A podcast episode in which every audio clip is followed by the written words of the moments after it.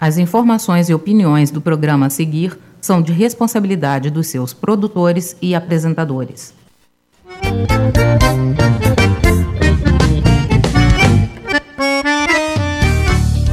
Atenção invernada! Está entrando no ar o programa mais bagual da Zona Sul. Começa agora o Buena Che!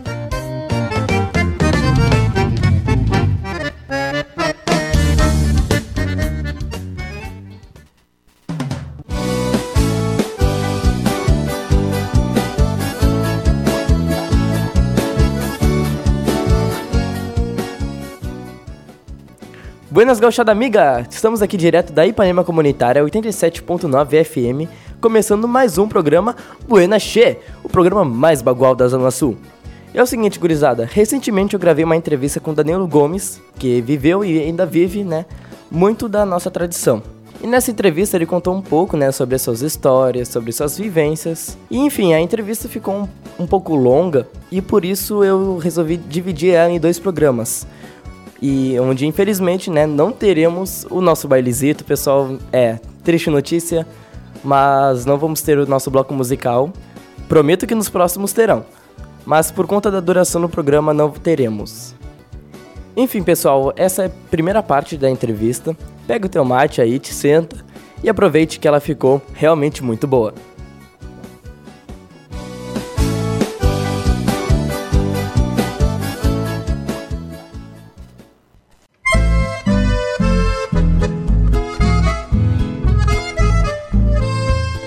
Ipanema Comunitária para todas as querências.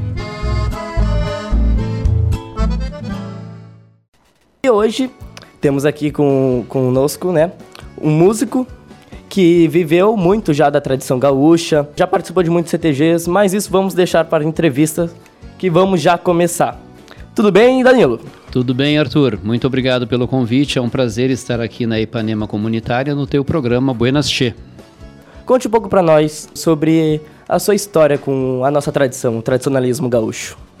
Então, Arthur, a minha história com a tradição gaúcha, surpreendentemente, começa na minha vida depois de eu ter mais de 30 anos de idade. É uma coisa da qual eu tenho uma, uma frustração, uma decepção de não ter sido apresentado, de não ter sido levado ainda a piar para o galpão de um CTG. Eu preguei nos últimos 15 anos de tradicionalismo, que um dos melhores lugares para te ter o teu filho, a tua filha hoje, com toda certeza, é o galpão de um CTG. Com todo respeito às outras manifestações culturais, com todo respeito às outras opções de música, a gente tem hoje na mídia com muita força o funk, o pagode. E infelizmente no Rio Grande do Sul se toca nas rádios muito pouca música gaúcha. Né? E a nossa cultura é riquíssima, é belíssima. Essa é a minha opinião, né? É uma pena que não existam mais programas como o teu. Mais oh. oportunidades, né? Do, das pessoas ouvirem a nossa cultura, a nossa poesia, a nossa música, a nossa história, né? Eu vejo muito na semana farroupilha as pessoas se fantasiarem de gaúcho, porque gaúcho de raiz é aquele do campo, é aquele que usa bombacha todos os dias, a alpargata, aquele da lida da pecuária, da agricultura, enfim, dos costumes gaúchos, né? Não é tu, na Semana Farroupilha, ir comprar uma bombacha para o teu filho, comprar um lenço, um chapéu, apenas para levá-lo no Parque da Harmonia. E depois aquilo é guardado no, no roupeiro e nunca mais vai ser usado ou vai ser usado no ano seguinte, né? A cultura gaúcha deveria sim. Aliás, eu acredito que é a cultura de todo o povo. Um povo que não preserva sua cultura não tem história, não tem descendência, não tem, não tem cepa, não tem raiz. E se a gente não preserva a nossa cultura, a gente acaba permitindo que outras culturas invadam e acabem tomando conta, né? Isso a gente observa quando tu tem um grande talento, por exemplo, da música gaúcha, seja na voz, no violão, na gaita, na poesia, que tem uma dificuldade imensa de divulgar o seu trabalho enquanto chega aos nossos ouvidos um funk, um, com todo respeito às outras manifestações culturais, um sertanejo universitário, um pagode, e isso explode em poucos dias e se torna um grande sucesso. Vindo do estrangeiro, vindo de fora, vindo de outro lugar. Mas, repito, que bom que existem iniciativas como a tua, né? para que as pessoas conheçam um pouco mais da nossa história, conheçam um pouco mais da nossa cultura, que sim, é belíssima, é riquíssima. E a todas as pessoas que estão nos ouvindo nesse momento e que não conhecem ainda o galpão de um CTG, fica aqui o convite, né? Para ir comer um churrasco, ir tomar um mate, ir ouvir uma boa música gaúcha, conhecer as danças gaúchas e por que não se associar à entidade? não colocar seus filhos no grupo de dança, não entrar no grupo de dança, porque uma coisa que eu sempre preguei também é a, o quanto é completo a cultura gaúcha de um CTG para uma família. Porque diferentemente de outras culturas, de outras opções de hobby, de lazer, tu vai levar o teu filho para alguma coisa, ou tu vai ir tu para aquela coisa, ou vai levar o teu pai para aquela outra coisa. No CTG não. No CTG eu posso ir levar o meu pai e ele dançar numa invernada chiru, eu posso dançar na invernada adulta, eu posso levar o meu filho adolescente para dançar na juvenil e o meu filho mais novo, 6, 7 anos, para dançar na mirim. Ou seja, existem atividades que contemplam todas as idades. Todos são bem-vindos. É mais ou menos por aí. Então, ve vejamos que, bom, como tu disse, uh, começou tarde, né? Já na associar, assim, nessa, na nossa cultura. Eu também me arrependo de certa forma, porque antes eu desprezava, falo isso com propriedade, eu desprezava a cultura, eu achava meio que ridículo uhum. andar de bombacha, até que eu fui e explorei a nossa cultura e vi que é algo lindo, assim, e foi algo, foi indo em um CTG que me interessou. Tu pode ter certeza, Arthur, que e todos os ouvintes do Buenas Che, que essa não é a, uma opinião isolada. Eu diria que a grande maioria dos jovens acham ridículo ridicularizam vendo alguém, debocham, fazem bullying, sei lá, acham que é coisa de grosso, né? Essa coisa do gaúcho. E na verdade são todos gaúchos, todos nasceram aqui, né? Eu acho que todas as manifestações culturais têm que ser respeitadas, né? Tu tem todo o direito de gostar do tipo de música que tu gostar. Eu vou respeitar isso, e tu tem que respeitar a minha opção, né? Então, claro que, claro, não é só de bombacha que vive o homem. Né? Nem todo mundo tem a obrigação de gostar de chimarrão. Mas é a nossa história, tchê, é a nossa cultura. O, é o tchê mesmo, né? É o bagual, é o campeiro. E uh, com relação à tua pergunta inicial, né, de como é que eu chego nisso, e eu lamento não ter chegado bem antes, Arthur. Uh, foi com mais de 30 anos. Uh, tu abriu o programa me apresentando dizendo que eu fazia algumas coisas, né? Motorista profissional como Uber, padeiro, músico, enfim. E Fiz tantas outras, né? Que a gente precisaria de um programa um pouco maior apenas para falar do que eu já fiz na vida, sempre buscando me encontrar profissionalmente. O espaço é teu. E num determinado. Quem sabe eu volto num outro programa para concluir a segunda parte. Num determinado momento da minha vida, eu trabalho como produtor. Eu fui um dos responsáveis pela, pela, criação do programa Garota Verão, da RBS, na época do comunicador Sérgio do R, da Rádio Atlântida. A gente começa a fazer os primeiros Garota Verão. E isso vem de uma ideia dele de transformar em desfiles de grandes proporções, né? Uma coisa que eu já fazia com desfiles menores, entendeu? Garota Ipanema, Garota Partenon, Garota Teresópolis, geralmente realizando isso em clubes. E aí daqui a pouco surge a Garota Noel na semana de Natal, Garota Primavera. E num determinado momento, eu estou fazendo um, uma apresentação das meninas que vão desfilar. Uh, Festival do Guaraná Nevada. Não sei se existe ainda o Guaraná Nevada. E era um Guaraná, imagino eu que a fábrica fosse aqui no Rio Grande do Sul, eu não conhecia, e que tinha uma parceria com a paróquia do bairro Guarujá. Então, todos os anos tinha aquele festival com atrações do bairro. E eu estou lá com as minhas meninas, de um determinado desfile da época, né? E tem vários grupos a se apresentar. E antes de nós, está na fila lá do camarim para se apresentar o grupo de danças mirim do CTG Roda de Chimarrão. Aquilo para mim é grego. Aquilo para mim é ridículo. Sim. Te digo também de coração. Até dói dizer isso, mas já que temos que ser sinceros, estou sendo sincero. Aquilo era ridículo Sim. que um pai vestisse a sua filha, o seu filho, fantasiasse ele daquele jeito, né? E a apresentação acontece, eu continuo observando. Tem um casal que é pai do Marcelo, um peão que dança na Mirim com aproximadamente 6, 7 anos. Eu vejo os avós dele, os padrinhos ali, todo mundo babando com aquela criança dançando, né? E o pai tentando tirar foto. Isso é daquele tempo em que o filme tinha 12 poses. E aí terminaram as poses, terminou a pilha do flash, sabe quando tudo dá errado? E tu Sim. quer registrar aquele momento, né? E eu vi ele naquela angústia. E o meu trabalho, além de promover esse desfile, para agregar valor ao meu trabalho, para ganhar um- um- uma grana extra, eu fazia as fotografias e vendia. Então estava sempre comigo um equipamento profissional de fotografia. E do meu jeito de ser, apesar de eu não gostar daquilo que eu estava vendo enquanto apresentação artística, né?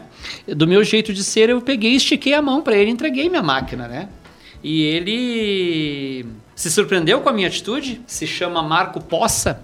E o Marco pegou a máquina e disse: Ah, muito obrigado, sem palavras, não lembro bem o que ele disse.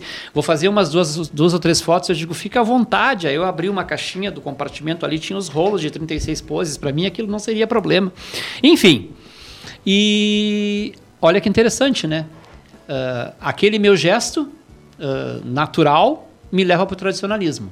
Ah, Arthur, Eu. Dez anos depois, eu te diria que muitos festivais, muitos troféus, um período que os colegas do tradicionalismo sempre se surpreenderam, de aproximadamente cinco anos, aonde eu devo ter ganho um absurdo de 90, 95% dos rodeios que eu fui cantar. Eu escolhi uma determinada música, né, e por um período de um ano, claro, aquela música tinha que me dizer alguma coisa. A letra dela tinha que me dizer alguma coisa, né? E na média, por um período de um ano, eu ia a rodeios em todo o Rio Grande do Sul e eh, digo isso de forma humilde, mas levava o caneco. Eu voltava para casa com o troféu de primeiro lugar. Até um determinado momento em que eu tenho um, um- um relacionamento com uma, uma moça, uma prenda, Lilian, ali no bairro Serraria. E a- aí a gente fez uma estante na casa dela, né? Que é um momento do meu auge, já quase parando com, com a com uma competição de canto, já querendo me tornar instrutor, que a gente chega a 252 troféus. Que número? É um número. A gente conseguiu alinhar 252 troféus. A gente fez uma sequência de mais de 100 rodeios onde eu fui competir e fiquei em primeiro lugar. Não era ah, pegar uma música, pegar o violão, sair tocando e cantando. Era a música que eu escolhia que me dizia alguma coisa, que me tocava ao coração. Então, eu, enquanto músico, já tive muitos alunos de violão e de técnica vocal, enfim, sempre prego isso. Existe uma diferença entre um cantor e o intérprete. Sim. né? Então, ah, uma referência que eu tenho muito grande nesse sentido, agora que recentemente, né, se passou o carnaval, é com Jamelão. O grande nome da Mangueira, né? Que tentavam chamar ele de puxador de samba, porque quem canta o samba na avenida é o puxador. E ele sempre rebateu dizendo: não, eu sou intérprete. É diferente, né? É, eu, eu imagino que ele quis dizer aquilo que eu penso e sinto. Eu canto com o coração. E acontece que, voltando ao Festival do Guaraná Nevada, que eu preciso entregar aquelas fotos depois para esse amigo. E ele me passa o endereço dele. E aí eu chego no banco e por um desencontro de um compromisso dele, ele não está no banco, nessa agência do banco para entregar as fotos. Que era um outro Banrisul, não era o de Teresópolis. Eu acho que era da Tristeza ali. E tu vê que interessante, era para ser, era para mim entrar no tradicionalismo, porque o Marcos não, o Marco, Marco não estando ali, a gente se fala por telefone e ele me diz que vai estar naquela noite no CTG ensaiando. E eu penso de cara comigo, CTG, aquela coisa dos de bombacha que estavam dançando, aquela coisa de grosso, ridícula. Mas tudo bem, uma coisa não tem nada a ver com a outra. Tá bom, vou lá, me passa o endereço. Chego lá na frente, um galpão, uma placa enorme, né? CTG Roda de Chimarrão. Mal eu sabia que eu iria viver ali, né? Durante alguns anos, grandes alegrias, né? Ia fazer amigos, ia conhecer pessoas. Eu entro ali, fico observando o ensaio deles. Eles estão dançando aquelas danças tradicionais que a gente aprende na escola, de- em determinados ah, ah, currículos escolares, né? O pezinho, o caranguejo, o maçanico, aí bota aqui, aí bota ali o teu pezinho, enfim. As E- básicas. É. E eu sento para olhar. Só que o grande diferencial daquela coisa que me parecia ridícula e coisa de grosso, Arthur, é que eu sou muito bem acolhido. Independente do marco ter de repente a, a, obrigação, não sei se é a expressão correta, mas ter o compromisso de me acolher bem pela gentileza que eu fiz com ele naquele momento que ele precisava de uma máquina fotográfica, não só o marco, todos me acolheram bem. Eu conheci ali o que era um grupo de danças Chiru que é uma das faixas etárias, né? Outros chamam de veterana, enfim, Sim. uma das faixas etárias de grupo de danças de CTG pela idade. Eu conheci o grupo de danças Chiru do Roda de Chimarrão. E aquela acolhida, aquele carinho daquelas pessoas foi tão grande que eu fui conversando, tinha um violão, eu peguei o violão na mão, só que eu era roqueiro, roqueiro. Olha. Então não tinha nada a ver com aquilo ali e me enturmei com o povo.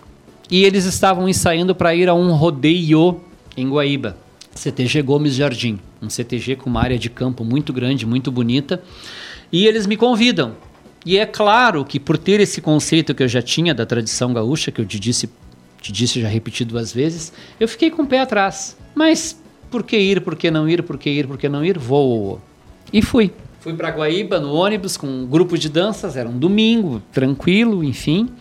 E por curiosidade em, em querer conhecer aquilo tudo.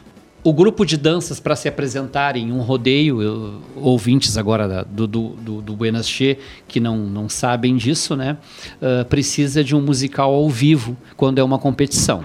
Se for uma apresentação artística em um festival, aniversário de um clube da cidade do CTG, em casa, enfim, tu até pode usar o, o recurso da música mecânica, de um CD, de uma gravação. Mas numa competição, o grupo hoje é avaliado. No passado não era. Hoje é avaliado pela música tem um jurado específico de música que tem que ter conhecimento, né? Então tem que ter no mínimo três componentes, que é gaita, violão e voz, no mínimo. Com o tempo isso foi evoluindo, foi se agregando o violino, uh, o contrabaixo, o pandeiro, enfim, algum tipo de percussão, né? Mais de uma voz foram vocalizadas as danças, isso se tornou profissional e muito competente, né? Então tem musicais belíssimos hoje. Mas então naquela época aquele grupo de danças precisava de um musical. E é aí que eu conheço um grande amigo que eu não vejo já há algum tempo, taxista, senhor Neucindo Dornelles, uma referência da dança gaúcha na Zona Sul de Porto Alegre. Casada com a dona Lourdes, e ele era o professor da invernada, ele era gaiteiro, e a Lourdes tocava violão e cantava. Então eles faziam esse musical. Eu não lembro o que, que aconteceu com a dona Lourdes. E eu fui a passeio. Sim. E tem certas coisas que quando tem que acontecer, acontecem, né, Tchê? A Lourdes não pode tocar aquele rebuliço, aquele desespero, porque a nota conta ponto. Então tu ensaiou durante dois, três meses, tem um rodeio para ir, vai pagar um ônibus, vai investir, tem 10, 12 casais, todo aquele clima né, de trabalho para chegar lá e mostrar bem feito. Tu não pode subir ao tablado para dançar sem ter um musical completo que tu já sabe que vai ter um desconto.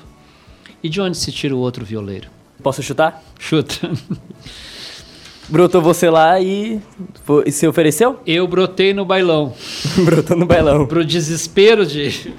Pro meu próprio desespero, eu brotei no bailão. E me enfiam dentro de uma barraca iglu, eu com quase dois metros.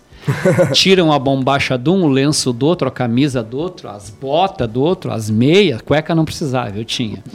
e aí, tchê, pra mim, estavam me fantasiando, sinceramente. Me fantasiaram eu, por ser músico e por a dança sem nenhum, sem, sem, sem menosprezar, né? Por a música que move a dança gaúcha ser de uma melodia muito pobre, muito simples, era muito tranquilo tocar, né? Dois acordes, três acordes, no máximo, né? Só pegar o ritmo. É, só pegar o ritmo, exatamente. E aí não teve muito mistério para mim pegar o violão e subir lá no palco e fazer um fiasco, eu imagino, porque eu nunca tinha feito aquilo, né?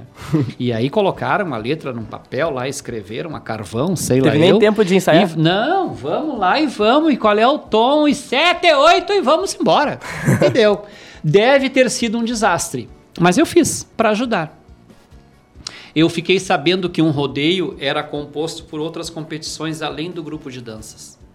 Concurso de gaita, de violão, de trova, que é uma poesia cantada Sim. com rimas, né? Tem dois, três tipos de trovas diferentes. Enfim, declamação. E também. fiquei sabendo que tinha declamação e fiquei sabendo que tinha intérprete vocal.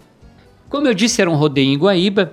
Uh, por falta de espaço físico, o CTG às vezes não comporta e faz parcerias com as escolas do entorno ali para realizar outras provas individuais, né? E era numa escola. E eu fui lá assistir. E tinha uns 10 cantores, né? E aquilo me chamou a atenção. Aquilo eu gostei de ouvir. Até então eu conhecia, enquanto músico, de ouvir na rádio como referência clássicos da música gaúcha. Mas aqui vai mais um recado para os ouvintes do programa Buenas Che do Arthur Vargas. Ouçam mais música gaúcha, pesquisem mais música gaúcha. Existem músicas gaúchas belíssimas, desconhecidas do grande público. E eu, vendo esses intérpretes, é isso que eu quero fazer, é isso que eu vou fazer. Uh, há uma divulgação de uma equipe lá entregando o chasque, que é o que a gente chama, aquilo que é um convite, né? Um panfleto. Na tradição gaúcha se chama de chasque. E haveria um rodeio na semana seguinte em Guaíba também, só que na Coab Santa Rita, no CTG Caudilho Guaibense. E o Danilo, metido a facão sem cabo, é esse que eu quero. E fui competir com o Roda de Chimarrão, representando o Roda de Chimarrão. Tive o apoio de todo mundo, me associei à entidade. Cheguei lá para fazer a minha inscrição, tinha só 32 concorrentes. É muita gente que vai. Pode não parecer para pessoal que não conhece, mas em rodeio lota. Então, Arthur, 32 pessoas iriam, iriam cantar, eu seria o 32 segundo, enfim. Eu imaginei que eu ia ficar em cagagésimo lugar, né? Em quadragésimo, sendo 32. Minha primeira vez eu vou ficar em cagagésimo. Mas eu tinha uma semana.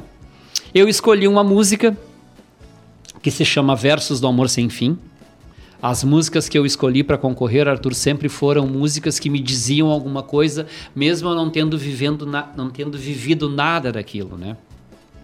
E com essa música, eu imagino que durante um ano eu ganhei todo o festival que eu fui cantar. Porque ao subir no palco, depois de me apresentar, uma coisa que é relativamente natural. Bom dia, boa tarde, boa noite, senhoras e senhores. Me chamo Danilo Gomes, represento o CTG Roda de Chimarrão e vou cantar música tal, de autor tal. Terminado o nome do autor, eu baixava a cabeça, fechava os olhos e eu te digo, tia, que eu acho que eu incorporava. Oh. Eu me concentrava, eu saía de mim e entrava naquele tema ali. E aí era enjoado ganhar do seu Danilo. A coisa era, era, era, era uma peleia. E era uma coisa nova, mas era uma coisa que eu fazia com coração, com dedicação. Tanto que num período muito rápido e muito curto, eu me vejo na final do Enarte. Tchê, eu não sabia o que era aquilo. me convidaram. Claro, passou alguns meses, enfim, e aí, conforme tu vai ganhando, vem outros CTGs né? Como um jogador de futebol de ponta. Interessados. Né? Interessados, né? e eu estou ali no Roda de Chimarrão. Uh, tem muita política, tem, porque a vida é política, né? Desde que tu nasce, né? É político, tudo é político. Então tem muita política ali no Roda de Chimarrão, por um motivo que eu não lembro e nem vem ao caso agora.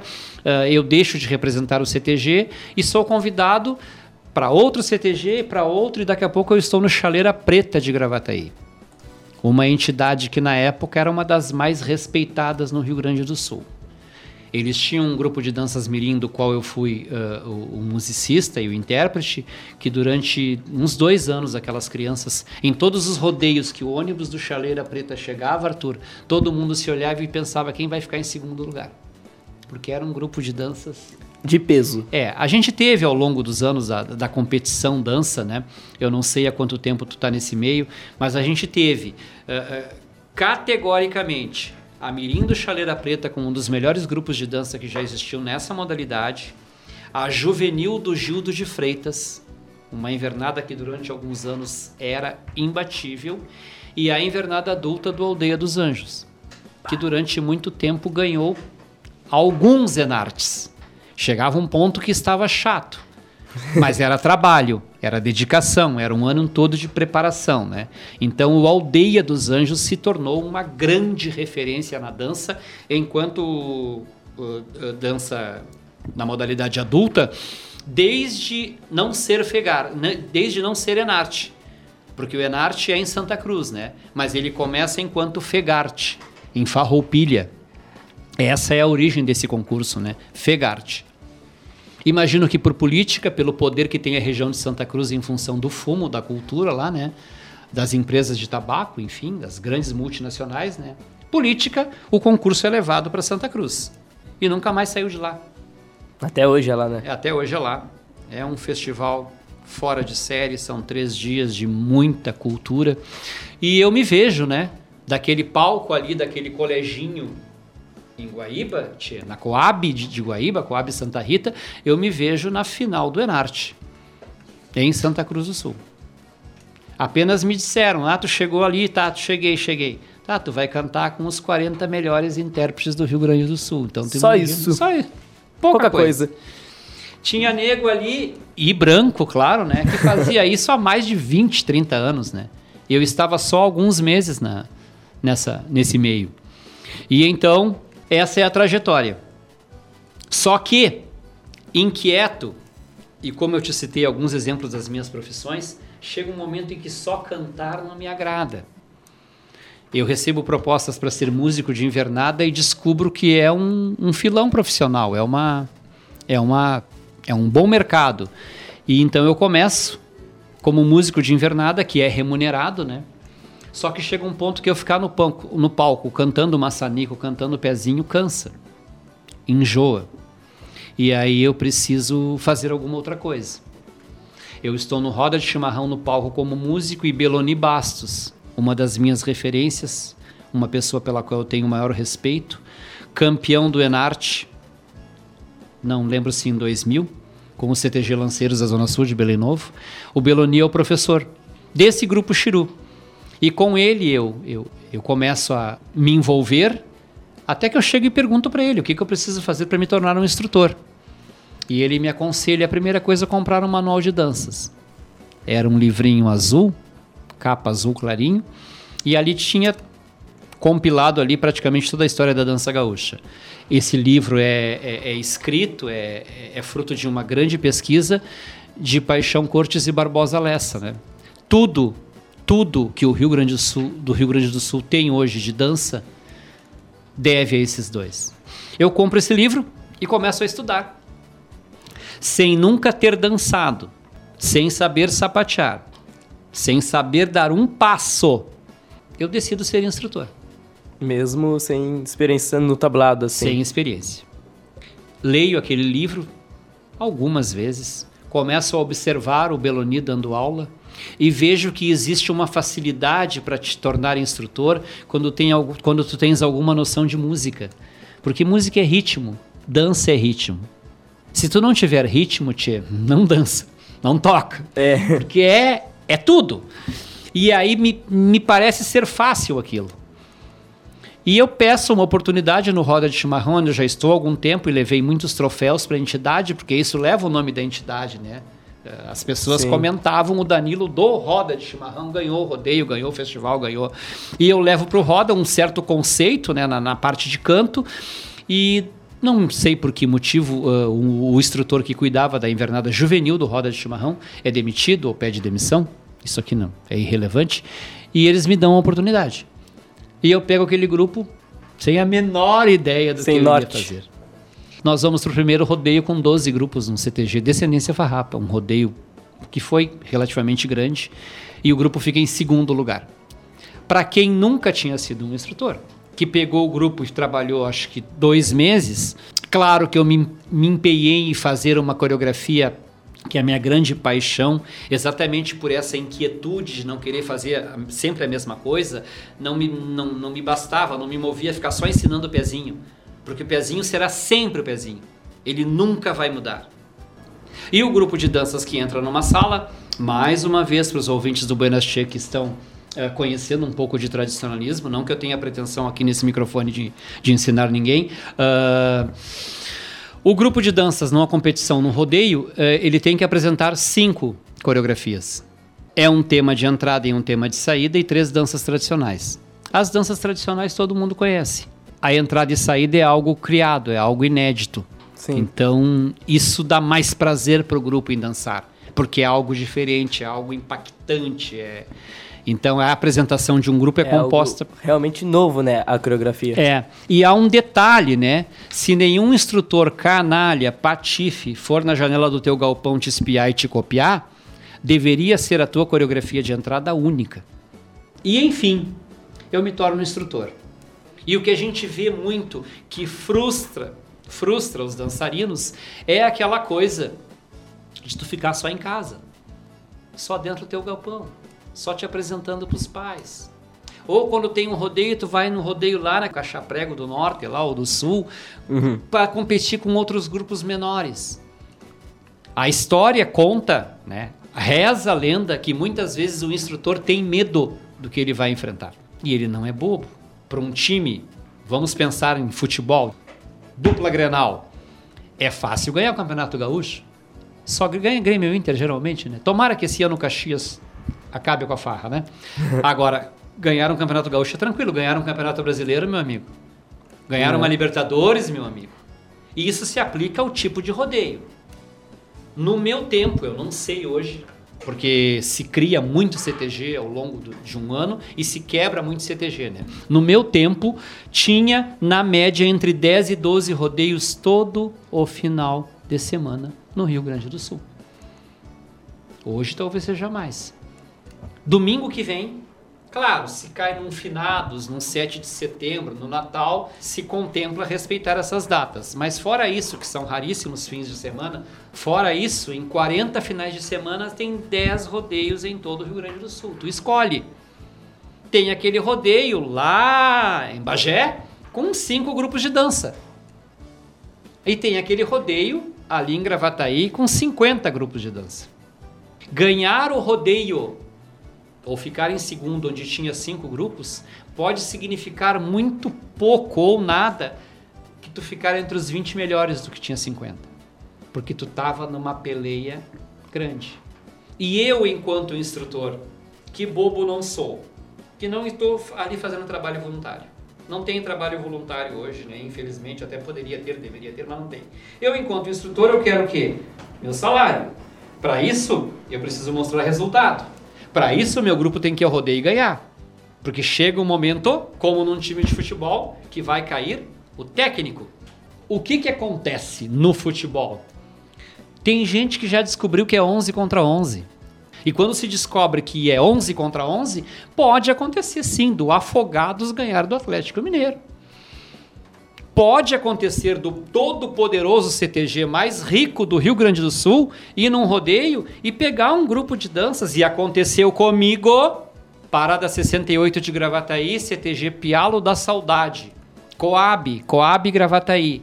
Crianças muito pobres, muito pobres um sacrifício muito grande, cara, para fazer para fazer a pilcha deles. E eu levei eles para um rodeio e houve um grande deboche, uma grande provocação, porque estavam lá outros grupos de dança mirim, como 35 CTG. E nós chegamos no rodeio com essas crianças da Coab. E nós ganhamos o primeiro lugar dos todos poderosos eu consegui fazer um trabalho com aquelas crianças, eu consegui inflamar elas, incendiar elas, eu consegui motivar os pais para fazer uma grande torcida, né? Eu fiz uma coreografia que tocou os jurados, porque a coreografia de entrada é o abre-alas da tua escola de samba. Tu mostra a que tu veio. Então a tua invernada, eu jurado, alguém apresentou teu CTG, o grupo de danças adulto do CTG Estância da Zen apresentará como entrada um chamamé, danças tradicionais Chico, rancheira de carreirinha e tatu de castanholas. Eu, jurado, quantos tatu de castanholas já vi na minha vida? Sim. Eu tomo mate, eu como um pastelzinho da cozinha, às vezes eu levo a minha namoradinha no rodeio para avaliar, não vai avaliar comigo, ela fica sentada, fico ali, fico no celular ali, né? Porque o tatu de castanhola, né? Eu levanto, dou uma olhada lá, acho um pé torto e dou um canetaço. Agora, a entrada e saída é algo que eu não vi ainda. Desde que seja inédito, como eu te disse, eu vou parar para ver. Olha ali, pá, trouxeram uma carreta. Não sei se tu já teve a oportunidade de assistir uma final do Enarte. Trouxeram um navio para dentro do tablado, um navio. Já vi esse aí. Um canhão de guerra e deram um tiro, ok, festim. Mas a bala pegou. Se pegaram na faca, no facão e sangraram. Claro, efeito, tinta, mas enfim. Aquilo move, né? Aquilo incendeia o grupo a entrada e a saída. Então isso motiva o jurado. Do contrário, eu sento ali e vou julgar 50 grupos de dança e 50 vão dançar o maçanico. Eu não aguento mais o maçanico do banhado. Eu vou querer ver entrada e saída, eu vou querer essa explosão. Então, não sei onde eu estava, vou tentar voltar a algum ponto da entrevista, mas a verdade é que, tchê, valoriza tua mirim. Ela é o futuro do teu galpão.